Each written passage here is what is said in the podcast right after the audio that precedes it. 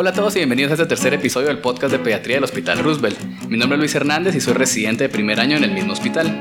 Debo recordarles a todos los que nos escuchan que este podcast no es una consulta médica, ninguna persona debe considerar la información aquí proporcionada fuera de fines educativos o diversión. Por favor, consulten a su médico si ustedes, amigos o familiares cursan con algún problema clínico y profesionales y estudiantes de medicina les recordamos que todo lo que se hablará debe considerarse solo una opinión. Ustedes deben evaluar todo lo que se diga y formarse su propio criterio clínico. Ninguna información proporcionada en este programa debe ser aceptada ciegamente y todos los casos clínicos son ficticios y no están basados en ningún caso verdadero. Ahora sí, empecemos. Quisiera dar la bienvenida a nuestra invitada del día de hoy, la doctora Ana Lucía Díaz, pediatra neonatóloga, jefa de servicio de la unidad de neonatología del Hospital Roosevelt. Y lastimosamente el doctor Paniagua no pudo estar con nosotros el día de hoy, pero esperamos tenerlo para otro episodio. ¿Cómo está doctora? Muchas gracias por participar en este episodio. Buenos días a todos. La verdad que estoy súper emocionada de estar aquí y de poder hablar un poquito de, del tema de hoy, que es el recién nacido. Así que vamos a ir viendo cómo, cómo van las preguntas y qué tal. Perfecto, me emociona bastante tenerla en este episodio y estoy ansioso por ver las cosas que vamos a aprender el día de hoy. Pero antes, para aliviar un poco el asunto y la plática, quisiera saber un poco más de usted. ¿Por qué pediatría? ¿Por qué neonatología? ¿Cuáles son sus pasatiempos? Cualquier cosa que nos quiera compartir. Bueno, ¿por qué pediatría? A mí toda la vida, desde que empecé a estudiar medicina, me llamaba muchísimo la atención, principalmente neonatología. Y luego, cuando me gradué, uno de mis profesores me dio como un enfoque muy claro de lo que era la neonatología. Y me dijo que los pacientes prematuros o los pacientes neonatales son como una copa de cristal. Son esos bebés que tienen tanta fuerza porque están empezando la vida, pero a la vez son tan frágiles que el arte de la neonatología está en evitar las complicaciones que estos bebés puedan tener, no en sacarlos de tres paros cardíacos, sino en evitar que esta copa se rompa, porque después aunque querramos pegarla nunca va a ser lo mismo. Entonces es ver todos estos pequeños detalles y evitar que estos bebés se vayan a complicar. Y al mismo tiempo, la verdad es que son los pacientes que más fuerza he visto que tienen. No he visto a nadie que luche más que un neonatito. Es sorprendente. Tienen una capacidad de recuperación que uno no lo ve en, ningún, en ninguna otra etapa de la, de la vida. Entonces sí, eh, es una gran responsabilidad y una gran oportunidad porque estamos justo en el momento en el que está iniciando la vida. Y en ese momento es cuando va a tener más repercusión lo que nosotros hagamos en el pronóstico y calidad de vida que va a tener ese paciente a largo plazo. Así que es muy, muy importante. Creo que está en la especialidad correcta y con sus buenas razones, doctora. Ahora, quisiera empezar un nuevo, una nueva como eh, temática o una nueva parte de acá, que hice un montón de preguntas, tanto tontas como algunas serias también. Las metí todas en, voy a decir un tazón para que suene más profesional, pero en realidad están en un estuche así medio viejito y usted va a agarrar una y va a responderla, ¿le parece? Me parece. Va. Si quiere, agarrar la que usted quiera. ¿Qué le tocó? ¿Cuál fue el último libro no médico que leyeron y por qué lo recomendaría? Bueno, el último libro no médico que leí fue em, médicos de cuerpos y almas, no es médico, pero sí es interesante. La verdad que a mí me encanta todos estos libros así que cuentan historias y cómo va funcionando todo. Otro de, mis favoritos es... Eh, son todos los de Pablo Coelho, todos los de, los de motivación, los de superación, em, cuentos cortos que nos dan así como algún mensaje para pensar y, ver qué es lo que estamos haciendo de nuestra vida y darle un significado a lo que hagamos. Así que ahí está, más o menos. Bien, perfecto. Creo que a mí también me gusta leer cosas aparte de medicina y le da a uno un respiro de, de lo de siempre y tal vez otras ideas y visión que no consigue uno en el hospital a veces, ¿verdad? Bueno, bueno, si quiere empezamos ahorita ya que entramos un poco en confianza.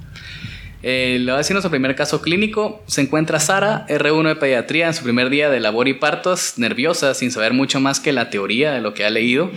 Pasa caminando por los cuartos y observa a las diferentes embarazadas esperando a que llegue su momento, ¿verdad? Que vayan a tener su bebé. Entonces, la idea de este caso es qué le dirían a Sara en este momento, cómo debería, cómo debería iniciar el abordaje cada futura madre. Y lo importante de esta pregunta creo que es cómo se debe presentar Sara hacia ellas, cómo se logra mantener el respeto hacia el paciente y qué información debería comunicarle a la mamá. Creo que es muy, muy importante, principalmente los residentes de primer año, porque son, están frescos, están llenos de ilusiones. Ellos tienen esa capacidad de absorberlo todo y entonces es importante que aprendan a tener un trato humanizado, un trato cálido hacia, hacia la paciente, siempre guardando el respeto, pero tienen que saber que están presentes en un momento muy importante en la vida de esa mujer, que ella se siente muy vulnerable, que tiene miedo, entonces debería de ir, presentarse con ella, eh, decirle, bueno, en mi caso yo soy la doctora Ana Lucía Díez, yo voy a ser la pediatra que va a atender a, su bebé. Es un buen momento para que ella le comente si han habido algún tipo de problemas durante el embarazo, infecciones, si ha llevado control prenatal. Entonces uno en esa misma eh, conversación puede obtener mucha información valiosa para saber si estamos ante un, un nacimiento de alto riesgo. Em, es muy importante que le digamos a la mamá qué esperamos de ella. Entonces también decirle, mire, va a pasar eh, a sala de partos, van a hacer el bebé, vamos a intentar hacer piel con piel si todo está bien con, con el bebé. Intentar esperar para el pinzamiento del cordón entre 30 a 60 segundos, que se considera un pinzamiento oportuno del cordón umbilical siguiendo las guías del American Heart Association. Hay gente que habla de más tiempo, de hecho las comadronas les dicen que ellos pinzan el cordón y cuando o cortan el cordón cuando sale la compañera, que es la placenta del bebé. La compañera. Entonces, eh, sí, uno tiene que aprender a conocer y tener muy claro que uno no lo sabe todo que no tiene las respuestas a todo y que hay muchos caminos para llegar a Roma. Entonces uno no se puede centrar en lo que yo sé es lo que está bien y lo que el resto de la gente sabe no funciona, sino que uno tiene que aprender a tomar lo que funciona para cada uno en su caso. Ok, sí, me parece importante esta parte porque no solo mm, hay hay que humanizar a, a la mamá, ¿verdad? No, no hay que tomarla solo como una paciente o o un trabajo más, sino al final es un ser humano. Y doctora habló sobre hablar embarazos de alto riesgo, etc. ¿Qué eh, datos debería preguntar Sara en la historia específicos y cómo debería variar esto si, por ejemplo, fuera una cesárea electiva o está desde un principio planificado como un parto normal? Deberíamos de preguntar primero los datos generales de la madre, hay que ver si la mamá tiene alguna enfermedad de base, que sea hipertensa, que sea diabética, em, si ha tenido historia de infecciones, si tenemos exámenes en donde podamos ver que, las serologías son negativas, principalmente de TORCH, VIH, em, ver cuántas citas de control prenatal tuvo, si tomó prenatales, ácido fólico, si está tomando algún eh, medicamento durante el embarazo. Y luego eh, queremos saber que no haya ningún factor de riesgo que predisponga a este bebé. Por ejemplo, que haya una restricción del crecimiento intrauterino, que haya una alteración del, del flujo eh, Doppler en la cerebral media o en la umbilical en el último ultrasonido que le hicieron. Entonces todo esto nos prepara a nosotros como médicos para atender a ese bebé de forma adecuada. A estas alturas entonces definitivamente tenemos que tener una relación de confianza con el obstetra. Nos, nos tiene que dar la información, etc. Sí, yo lo definiría como muy, muy buena comunicación. Ok. Entonces, hablar con, con él antes y decirle, bueno, ¿qué tenemos? ¿Qué tenemos aquí? ¿Para qué tengo que estar preparado? Entonces, ellos son la mejor fuente de información para cómo pueden hacer ese bebé. ¿En qué momento deberíamos conocer nosotros a la paciente? Digamos, semanas antes o nos llaman y llegamos hasta el día que van a hacer el bebé. Lo ideal y mi recomendación siempre es que haya una cita prenatal, o sea, intentar conocerla antes. Eh, esto es un poco complicado en el hospital, pero luego en la práctica privada es más factible y uno tiene la tranquilidad de conocerse en un ambiente tranquilo, cómodo, hablar sobre las dudas que puede tener tanto la madre como el padre, idealmente, si tienen ciertas preferencias a la hora del nacimiento del bebé. Em, hablar un poco sobre la lactancia materna, la importancia de dar lactancia materna, ya que es el mejor regalo que esta madre le puede dar al niño. No importa si es un parto normal o es cesárea, no es imposible decir que cesárea tiene que tomar fórmula, no. Entonces, tener todos estos puntos claros y que no es lo mismo llegar que de repente llegue alguien que no has visto tú en tu vida a que llegue el pediatra. Ya alguien que ya conoció, que ya conociste, que ya en, llega en ese momento de estrés y eso te calma mucho el ya haberlo conocido antes. Me imagino, sí. Bueno, de Sara habló con la mamá, se presentó, dijo que era residente, que iba a atender, resolvió dudas, etc. Y imaginemos que es la única paciente que está en este momento. Entonces ella tiene que ir a arreglar su equipo. ¿Qué equipo debería tener uno listo para recibir un bebé? Depende de si es un recién nacido normal o un recién nacido prematuro, pero es muy, muy importante eh, que tú tengas un checklist en donde tengas todo funcionando y todo bien. En principio necesitas la cuna térmica que funcione, necesitarías eh, un ambú o una pieza en té eh, eh, una fuente de oxígeno y aire comprimido idealmente para poder regular la concentración de oxígeno con que vas a realizar la reanimación si fuera necesaria en este caso, un aspirador, em, tener el gorrito del bebé, tener eh, la mantita para secarlo, tener em, laringoscopio con una pala recta que funcione, que tenga baterías, tener tubos y lo que querés tener es más o menos 3, 3.5 porque es en un recién nacido a término es más o menos el peso estimado que vas, que vas a tener. Entonces, que sí, idealmente tener todos los tamaños, pero si no, por lo menos un 3, 3.5 para ese momento crítico. Em, y luego eh, tener una sonda, tener un catéter si fuera necesario, pero querés tener una cajita que tenga todo lo necesario por si las cosas fueran mal. Y asegurarte de que todo está ahí. O sea que básicamente lo que queremos es estar listos para lo que sea. sí, todo tiene que estar funcionando porque si estás en un momento crítico o en una emergencia, no te da tiempo de ir a buscar otro laringo, de no tengo tubo, entonces hay que tener también las mascarillas de todos los tamaños, el estetoscopio y asegurarte que está todo ahí y todo funcionando. Sí, y hablemos de que nos sale un niño mal, las técnicas de reanimación cada segundo es valioso. Pues, sí. La importancia del minuto de oro y que en ese minuto es el mejor chance de ese bebé si tú haces lo que tenés que hacer en la reanimación. Perfecto, doctora. Bueno, entonces Sarita lo arregló todo, tiene todo su equipo listo para si todo sale bien o si algo sale mal. Y bueno, digamos que es un trabajo de parto nació el bebé y son los primeros segundos. Así, ¿en qué factores debería enfocarse Sara durante los primeros segundos del nacimiento? No se ha ni siquiera cortado el cordón ni nada, acaba de, nacer el bebé. ¿En qué nos tenemos que enfocar en este? O sea, hablando de que ella está observando desde... Evaluar eh, el estado del bebé.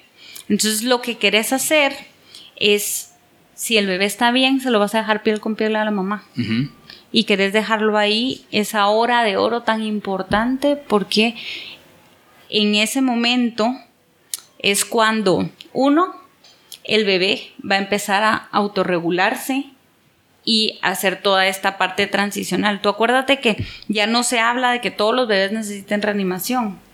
El 85% de los recién nacidos van a necesitar una asistencia en la transición normal.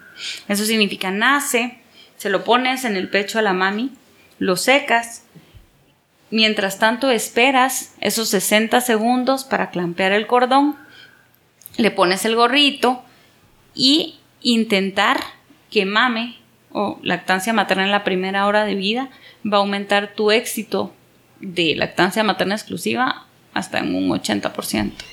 Entonces es muy importante que logres hacer eso. Aparte a la mamá la tranquiliza muchísimo y hace que secrete oxitocina, menos riesgo de que haya hemorragia postparto.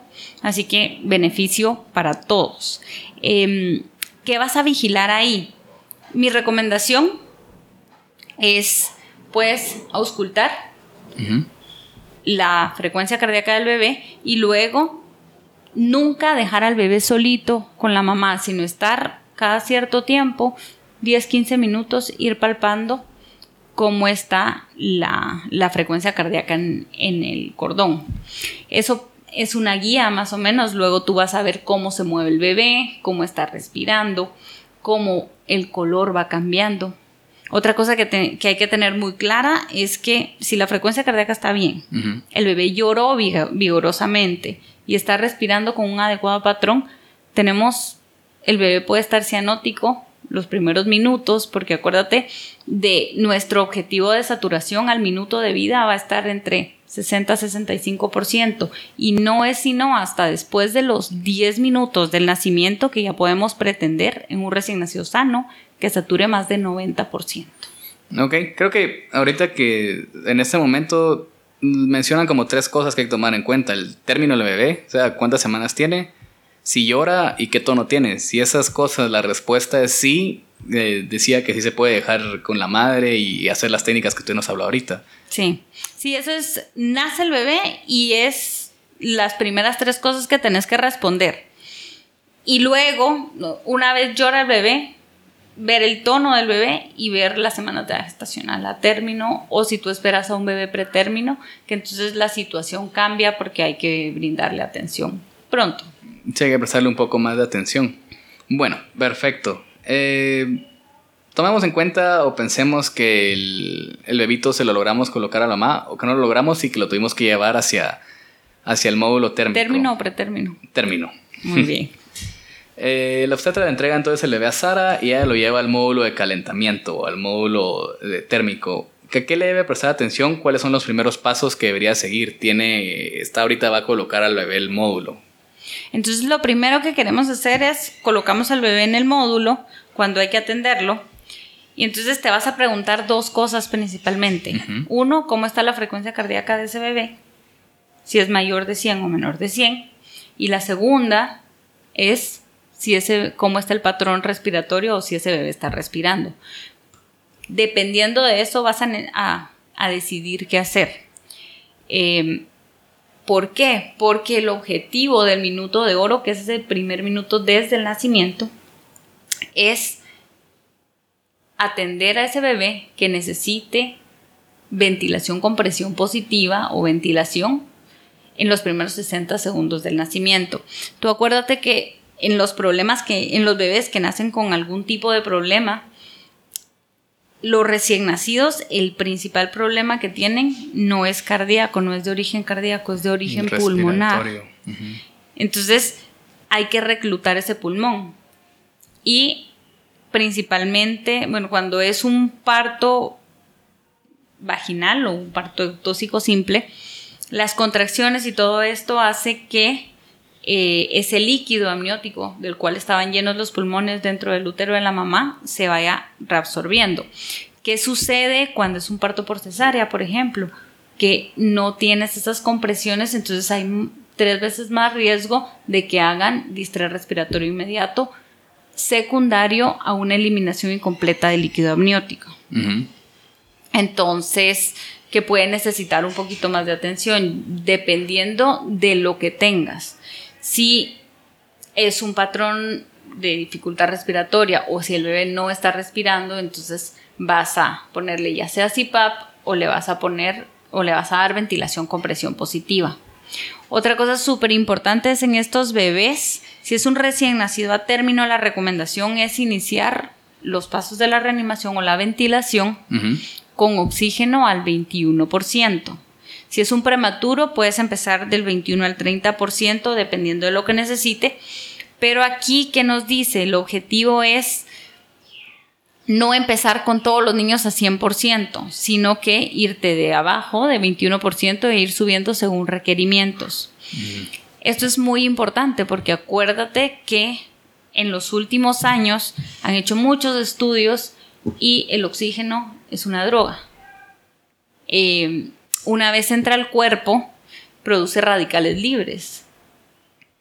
Es mucho más marcado en el prematuro, pero también el recién nacido a término tiene una función limitada de, la, de todo el sistema de superóxido dismutasas, entonces los radicales libres pueden dañar la célula, el ADN celular y luego tener problemas a largo plazo. Perfecto. Bueno, y es importante mencionar también que la cabecita siempre tiene que estar hacia nosotros, ¿verdad? O en realidad no importa la posición en que coloquemos al bebé. Sí, idealmente eh, vamos a estar nosotros eh, o el primer reanimador deberías de tener por lo menos a tres personas que te ayuden. Eso es muy, muy importante, definirlo antes de que ese bebé nazca y decirle a dos personas más que estén ahí, bueno, yo voy a ser el primer reanimador o el líder de la reanimación, me voy a encargar de vía aérea y voy a estar en la, en la cabecita del bebé. Es el encargado. Esta persona es encargada de colocar el gorro, aspirar, primero boca, luego nariz, posicionar la vía aérea y dar ventilación, intubar o colocar mascarilla laringea si fuera necesario. El segundo reanimador es la persona que va a estar del lado derecho del paciente. Y entonces es el encargado de secar y estimular al bebé, auscultar al bebé, frecuencia cardíaca y ver si tiene entrada, de aire. Es el encargado de colocar el saturador de oxígeno. ¿Por qué? Porque lo vamos a colocar siempre en la mano derecha durante la reanimación, porque queremos saturación preductal. La saturación preductal nos va a dar información de la cantidad de oxígeno que está llegando principalmente a cerebro y a coronarias. Entonces, queremos esa información cuando estemos realizando las maniobras. Y la otra persona va a estar del lado izquierdo del paciente y es el asistente, es el encargado de tomar notas, colocar, eh, iniciar el reloj para, para el Apgar, eh, asegurarse que está funcionando todo con la térmica, aspirador, eh, el oxígeno, preparar medicamentos y nos ayuda con el resto de cosas que necesitemos. Pero sí es importante que cada persona tenga clara cuál es su función, porque si no, en el momento de estrés no vamos a tener claro qué le toca hacer a cada uno y vamos a tener a tres personas intentando hacer lo mismo. Y entonces no va a haber, no van a haber buenos resultados. Última cosa, el reanimador 2 también es el encargado de empezar a dar eh, compresiones si fuera necesario. Y regresamos a lo que hablamos antes, ¿verdad? Aunque estamos hablando de un examen normal del recién nacido, hay que estar listo, o sea, la gente tiene que saber qué posición o qué como acto va a realizar durante la animación si algo saliera mal, porque nada nos sirve que estar solo uno listo con todo lo normal, si sale algo mal no podemos hacer nada. Sí. Y aquí hay algo muy, muy importante que siento que, que nos falta un poco y es eso uno, definir los roles de cada persona antes de estar en ese momento crítico, pero también el hecho de, una vez hiciste esa reanimación, hacer una revisión de qué fue lo que pasó, qué hicimos bien, qué hicimos mal, en qué podemos mejorar y cuál fue el resultado de ese bebé. Y entonces analizarlo con tu equipo y decirles, miren, siento que el que tenía que preparar los medicamentos no sabía qué estaba haciendo o la otra persona, eh, el segundo reanimador, no se no hizo lo que tenía que hacer de forma sistemática, no siguió el algoritmo o nos tardamos mucho en identificar que este bebé tenía una, un mal patrón respiratorio y estaba respirando muy mal, estuvo mucho tiempo eh, cianótico y con saturaciones menos del objetivo que deberíamos de tener. Entonces tú tienes que revisar todo eso porque eso te va a ir ayudando a mejorar en cada caso que tengas. Para no cometer los mismos errores la próxima. Sí. Bueno, el recién nacido estaba normal. Estaba todo bien, estaba con frecuencia arriba de 100, no tenía ni jadeo, no tenía retracciones, estaba respirando adecuadamente, digamos con un llanto fuerte. Entonces, empecemos rápido con lo que es el examen físico. Me gustaría ir esas preguntas de manera, digamos, sistémica, como cefalocaudal, hablando de las diferentes partes y hablemos de puntos importantes como en qué, qué le debería prestar atención Sara en cada, en cada sistema, qué cosas nos preocupan tal vez más que otras, qué cosas solo qué cosas requerirían una intervención y cuáles requerirían solo tal vez un plan educacional a la madre y llevar un control con el bebé. Entonces, si quiere, empecemos por cabeza, que incluye, incluyamos ojos, boca, nariz y orejas. Bueno, entonces aquí quiero eh, dividirlo en, en, dos partes. Porque entonces tú vas a tener ese examen físico, que es el examen físico inmediato, que es el que me estás hablando, que lo vas a hacer en el momento en el que nace el bebé. Hay mucho que observar. Vas a observar la postura del bebé, vas a observar cómo está la piel, vas a observar eh, forma de la cabeza, vas a ver implantación de las orejas, eh, ver cómo están ojos, eh, boca, el paladar, si está íntegro. luego vas a ver el cuello, si es simétrico o si tiene algún tipo de, para descartar tortícolis. Em, te vas a ir primero con toda la parte de observación y luego em, vas a auscultar cómo está la frecuencia cardíaca, si tiene buena entrada de aire bilateral, em, si el abdomen, en la mayoría de bebés al nacimiento es como globulosito, debes relajarlo un poquito para poder palpar si no hay visceromlegalia. Entonces eso lo puedes hacer poniendo al bebé un poquito en posición fetal eh, sí, anda como las rodillas al abdomen, ¿verdad? Sí, lo he probado. Ahí se, relaja un poquito. Importancia de ver que ese cordón umbilical sea normal, que tenga dos arterias, una vena. Em, ver la espalda del bebé, que sea una espalda íntegra, que no tenga ningún tipo de lesión. Los genitales, el aspecto general, ya sea eh, masculino o femenino y extremidades principalmente para ver que tienen todos los deditos, que no haya polidactilia, que no haya sindactilia. Em, hay que ver porque hay veces en las que por posturas intraútero pueden tener cierto tipo de malformación, principalmente en miembros inferiores, que puede haber un poquito de, pie equino o equinovaro, hay que descartarlo. Luego, em, la parte del examen neurológico es fundamental y yo creo que lo que más información te da en este momento es la observación del estado general del niño. Ok. Entonces, ver, ver eso, ver cómo está la postura, ver si es un niño que, que llora al estimularlo, pero luego se tranquiliza. Y entonces eso te va ayudando a la evaluación. Eh, posteriormente, porque en este momento en el que haces esta evaluación, también es el momento de evaluar las semanas de edad gestacional o qué tan maduro está este bebé en la evaluación inmediata. Posteriormente, a las 24 horas de vida más o menos deberías de hacer una evaluación previa al egreso o una evaluación de cómo están funcionando todo, todos los órganos y Aquí nos es muy útil y deberías de tener en cuenta cuál es el rango de signos vitales normal del recién nacido. Entonces, ver frecuencia cardíaca que debería estar entre 120 a 160. Acuérdate que si es el momento del nacimiento, va a estar alrededor de 160. Luego, posteriormente, más o menos a las 6 horas ya se estabilizó y está alrededor de 120, 130. Luego ver eh, talla del bebé, peso del bebé, perímetro cefálico del bebé al nacimiento y volverlo a tomar a las 24 horas de vida. ¿Sí? Cosas importantes que tienes que recordar a las 24 horas de vida. Y entonces ahí deberías de evaluar principalmente ictericia.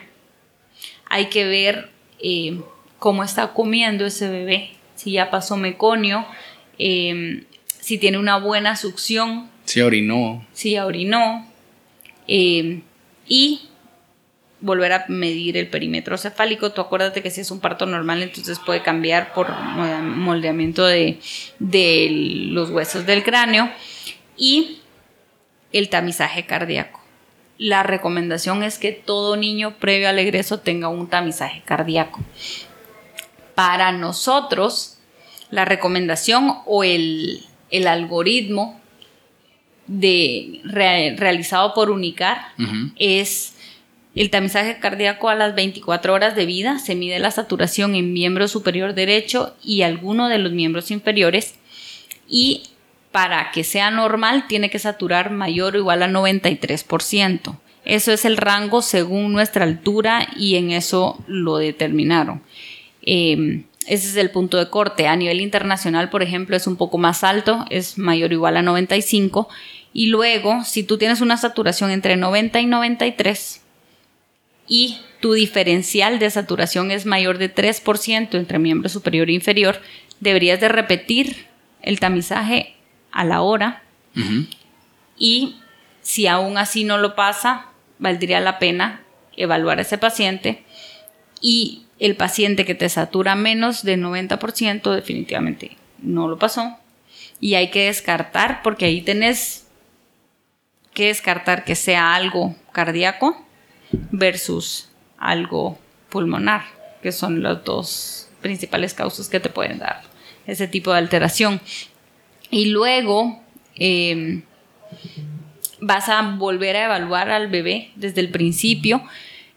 Cuando se realiza la evaluación a las 24 horas de vida, es lo mismo que te digo, ver cómo interacciona con la mamá. Aquí tenemos, y a mí me encanta que sea esa evaluación al lado de la mamá e irle explicando qué es lo que estamos buscando y, y si encontramos alguna alteración, explicarle.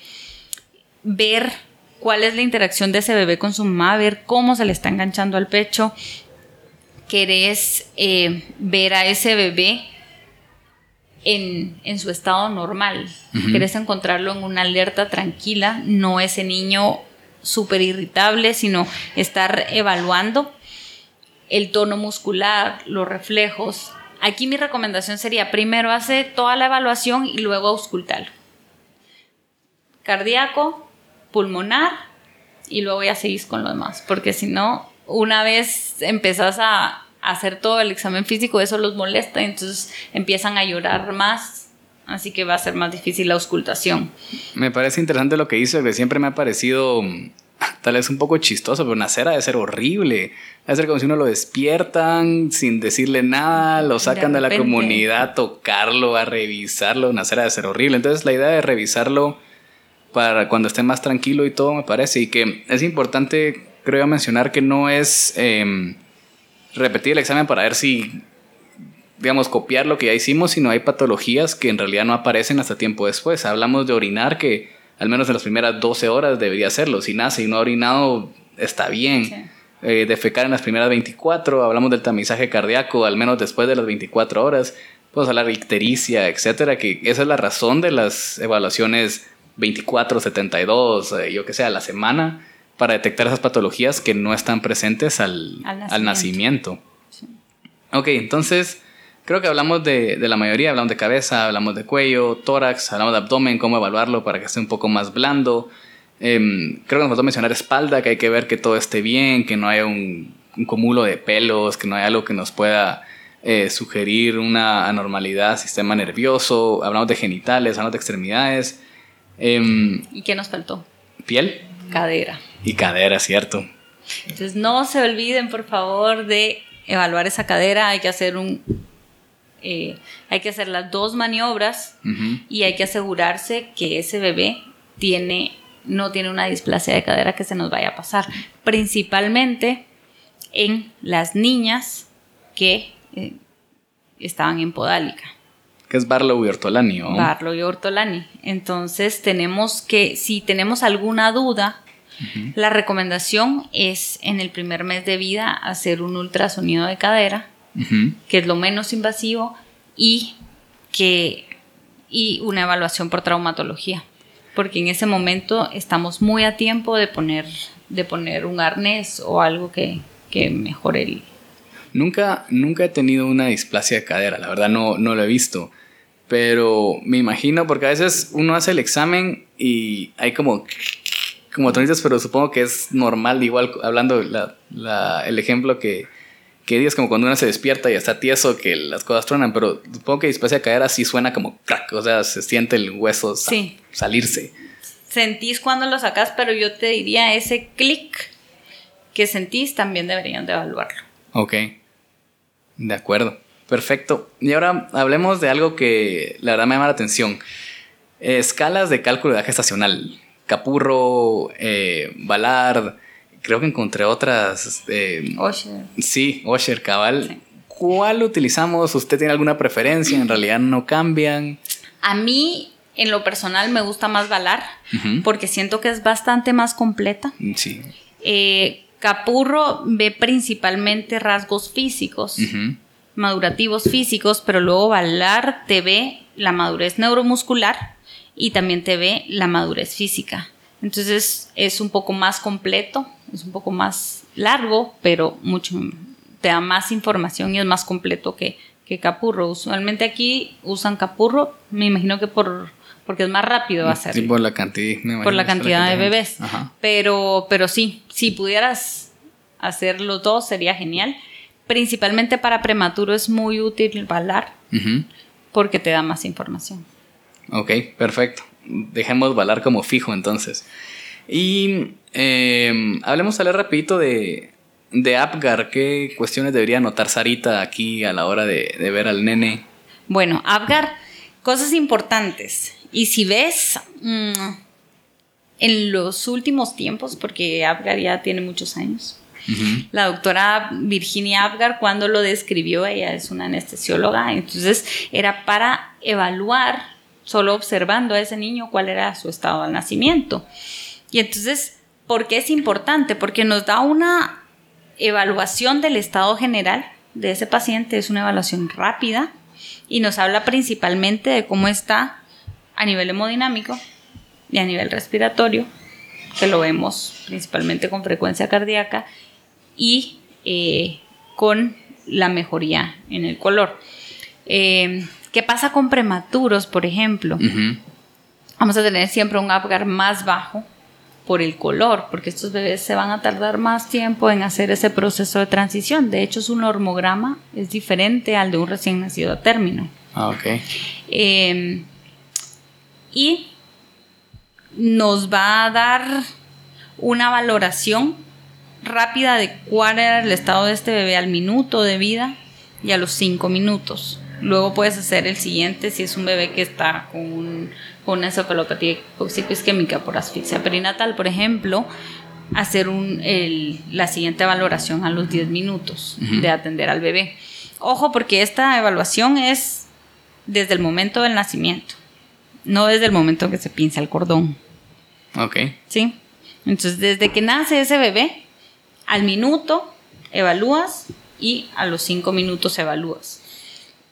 Entonces vas a evaluar, a ver, ayúdame aquí, frecuencia cardíaca mayor de 100. Mayor de 100 para 2. Y, bueno, va de 0 a 2 la Sí, de 0 a 2 y tiene 5 ítems. O sea, lo más que vas a poder obtener de puntaje es 10.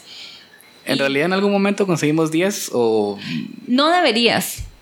Porque si tú ves el color al minuto va a estar, o sea, si sigues el normograma normal, es mentira que un niño va a tener 10 puntos al minuto. No, incluso a los, a los 5 la mayoría todavía tiene cianosis periférica en manitas y, y, pies y los nenes también. Sí. Ok, de acuerdo. Y bueno, entonces eran. Antes, em, frecuencia cardíaca. Frecuencia cardíaca arriba de 2, esfuerzo respiratorio, o sea, llanto. Muy bien. ¿Cómo está? Si tiene un llanto vigoroso, un buen esfuerzo respiratorio. deberíamos tener dos también. Eh, tono muscular. Muy bien. Que no debería ser débil, sino el bebé debería estar moviendo, reaccionar. Eh, el, ¿cómo se llama? Quejido en respuesta, o sea, que reaccione al... Grimace o reactividad. que, que, se enoje porque lo acaban de despertar. Eh, ya dijimos cardíaco, ya dijimos tono, ya dijimos color. Y la que me dijiste, cianosis. Entonces ese es el quinto punto para darle la, la puntuación. Así que todavía se sigue utilizando. Ya no es ya no se le da como la importancia que se le daba antes, principalmente en prematuro, porque hay que tomar en cuenta que te va a salir un un poco bajo eh, por tono, por color Entonces, pero sí sigue siendo una herramienta de utilidad.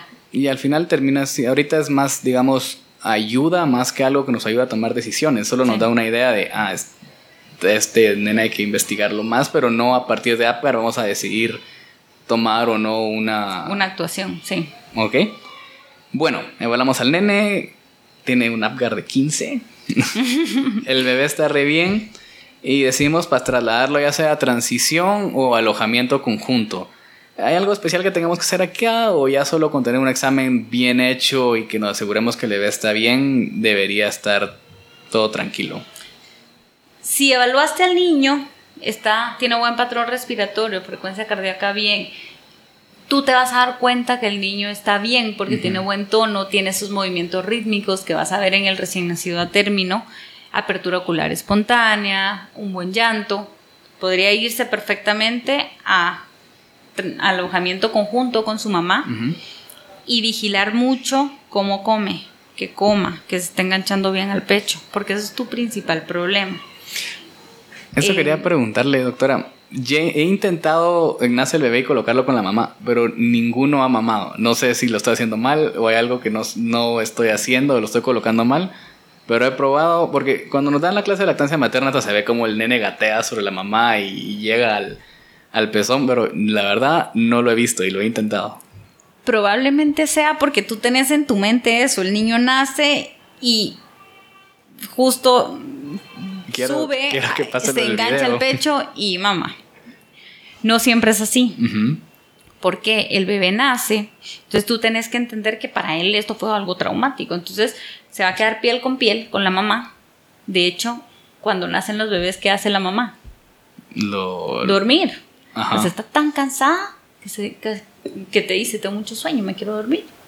Y de hecho es uno de los signos de alarma que tienen los ginecólogos, los ginecobstetras, porque si la mamá está como muy ansiosa y en ese estado confusional, eso es un signo de alarma de que puede estar con hemorragia, que puede tener algún tipo de problema, porque usualmente las mamás tienen al bebé y duermen. El bebé nace, llora y se duerme. Entonces va a estar dormido un rato, 20 minutos, por eso es que tú querés esa hora de oro ahí. Ok. Tú te vas a ir dando cuenta de cuando el bebé esté listo para comer. No todos tienen el mismo ritmo. Entonces después va a empezar a despertarse, a buscar. Y esos signos que tenés que esperar para que se te enganche el pecho es que va a empezar a abrir la boquita, a sacar la lengua, a tener ese reflejo de búsqueda pero no es precisamente nace y come, sino que tenés que aprender a seguirlo y ver qué es lo que te está intentando decir ese bebé en ese momento. Y hay que dejarlo ser, no es como, a ver, bebé, te pongo más cerca. Tienes que comer, tenés que comer. No, él te va a decir, ya estoy listo, ya quiero comer. Ah, Entonces, hay que ir con ellos. Voy a probar a la próxima. Espero que el próximo sígate y se, se llegue hasta donde te quede. Bueno, entonces terminemos con el bebé estuvo bien, le hicimos su evaluación a las, a las 24 horas, estuvo todo correcto. Digamos que incluso lo dejamos eh, un tiempo más, le hicimos una evaluación a las 72 horas, todo bien. Eh, egreso y plan educacional, rapidito, porque nos estamos ya pasando un poco del tiempo. Pero, mm, ¿qué, ¿cuáles son los puntos importantes que Sarita debería venir y decirle a la mamá, señora, esto, esto y esto, haga esto, esto y esto, y su cita controles en tantos días? Bueno, mi recomendación es insistir con la mamá con los signos de alarma. Eso es principalmente, mire señora, si su bebé está muy irritable o está muy, muy dormido, no quiere comer, em, deja de orinar, lo ve muy, muy amarillito, venga a la emergencia. Y hay veces que te dicen, bueno, estoy con lactancia materna exclusiva, ¿cómo voy a saber que está comiendo suficiente? Entonces ahí es perfecto porque tú le dices, mire señora, su bebé tiene que comer entre 8 y 12 veces al día a libre demanda, pero mínimo 8, a 12 veces al día. Si es en los primeros tres días que va a ser calostro, la cantidad es menos, tiene que comer más frecuentemente para evitar esas fluctuaciones de las glicemias. Y revise que por lo menos haga pipí o moje 5 a 6 pañales al día, mayor a 5 a 6 pañales al día, y popis al principio puede tener de 1 a 3 veces al día que es cuando está terminando de sacar todo este meconio, y posteriormente, si es lactancia materna exclusiva, puede tener una deposición después de cada vez que coma. Em, luego ver si el bebé está muy pálido, eh, si el bebé se le pone moradito, todos esos signos de alarma tiene que regresar a la emergencia. La recomendación también es el cuidado del cordón umbilical, es muy importante. ¿Por qué? Porque necesitamos eh, asegurarnos que ese cordón seque y que no nos vaya a hacer una infección o una onfalitis. Eh, ese bebé hasta que se le caiga el cordón. Otra cosa importante es evaluar a ese bebé que se fue con lactancia materna en los siguientes 48 horas de, después de su egreso para asegurarnos que esté comiendo bien y para evaluar principalmente ictericia. Em, cuando se hace la clasificación, acuérdate que al nacimiento es muy importante clasificar al bebé tanto por peso como por edad gestacional, entonces tenerlo claro, idealmente graficarlo y tener claro en dónde cae. Em, y yo creo que esas serían principalmente las recomendaciones. Em, cosas importantes, por favor, no bañar al bebé en cuanto nazca. Esperar por lo menos eh, a que se regule o se estabilice la temperatura idealmente a las 24 horas de vida. ¿Por qué? Porque esta grasita blanquita con la que nacen eh, se llama vermis gaseosa. Es una sustancia muy rica en ceramidas, son las primeras defensas de su piel y nos ayuda a mantener la temperatura. Tiene sustancias que hacen que las bacterias no se logren, las bacterias malas no se logren adherir a la piel del bebé y este bebé al día siguiente o, a las 24 horas de vida, todo esto ya lo absorbió. Y entonces eh, lo ayuda también a mantener esa temperatura. Así que la naturaleza es muy sabia y nacen con esto por algo. Em, cosas importantes, por favor, no olviden, nace el bebé, profilaxis de vitamina K, un miligramo intramuscular y para prevención de la oftalmia neonatorum, eritromicina, una gota en cada ojito. Yo tenía una última duda, se me había olvidado. Bueno, primero hablando de plan educacional, creo que lo importante es no suponer que la mamá sabe algo. O sea, hay que decirles todo porque después hacen cada cosa y no es culpa de ellas, solo no saben que un bebito no es igual que un adulto y les dan de comer lo que sea, les dan de tomar lo que sea y paran la emergencia. Entonces creo que un tip importante ahí es no suponer que no saben nada. Sí. Aunque y luego hacer ese como esa retroalimentación. Tú le dices algo y, y luego preguntarle, bueno, ¿y entonces cómo le va a dar de comer? Que ella te diga qué es lo que va a hacer. Porque a veces tú le explicas todo, pero ella no te entendió nada. Ah, solo dice sí, sí, sí. Es lo mismo que cuando tú vas a dar el plan educacional en ese momento, en el parto, tú no le querés hablar y hablar y hablar y hablar a la mamá. Acaba de tener un bebé, está agotada. Querés darle un plan educacional rápido y claro y muy fácil de entender. No más de 45 segundos. Perfecto. Y antes de terminar, tengo última duda y no lo mencioné cuando lo, hablamos. Ordeñamiento del cordón, ¿lo hacemos? ¿No lo hacemos?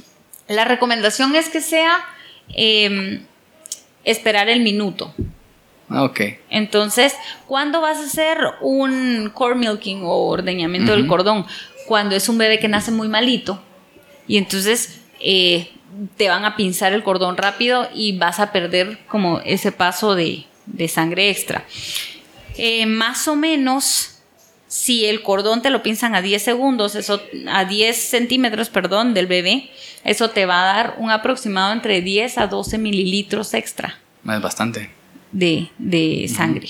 Entonces puedes pedir eso y puedes hacer un core milking en los bebés que no pudiste, que no pudiste hacer eh, un, pensamiento, un pensamiento oportuno o un pensamiento tardío.